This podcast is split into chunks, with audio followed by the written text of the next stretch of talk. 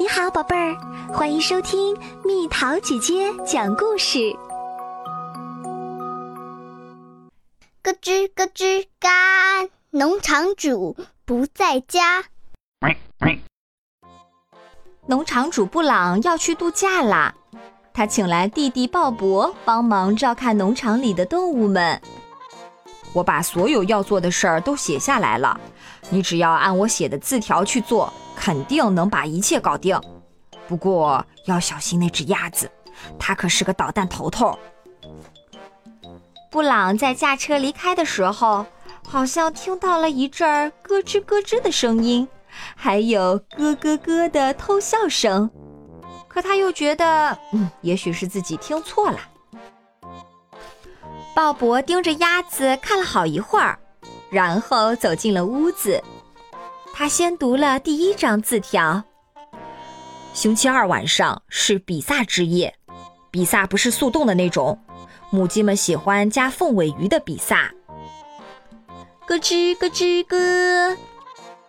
二十九分钟之后，谷仓里已经摆上了热乎乎的披萨。鲍勃临睡前又来看了看谷仓里的动物们，一切都很正常。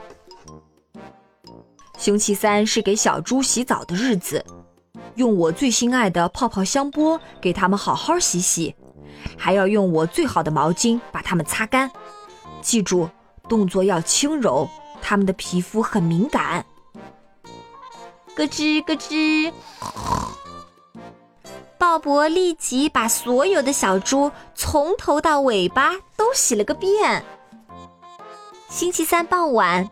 布朗打电话来询问情况。你按我字条上说的那样，为了动物们吗？都做了。鲍勃一边回答，一边数了数空的比萨盒子，有七个呢。你有没有看见我写的关于小猪的字条？全都弄好了。鲍勃骄傲地回答。你有没有好好盯着鸭子？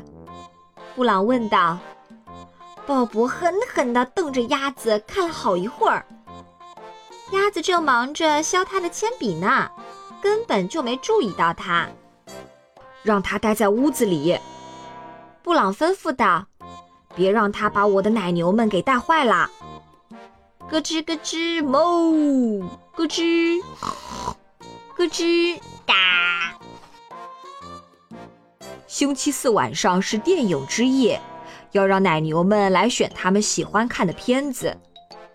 咯吱咯吱，哞！鲍勃正在厨房里忙着做爆米花，而动物们正挤在一起看《音乐之牛》。突然，电话铃响了起来。布朗在电话那头只听见“咯吱咯吱，嘎，咯吱咯吱，哞，咯吱咯吱”。哦，又是鸭子！布朗大吼起来：“鲍勃，是找你的电话。”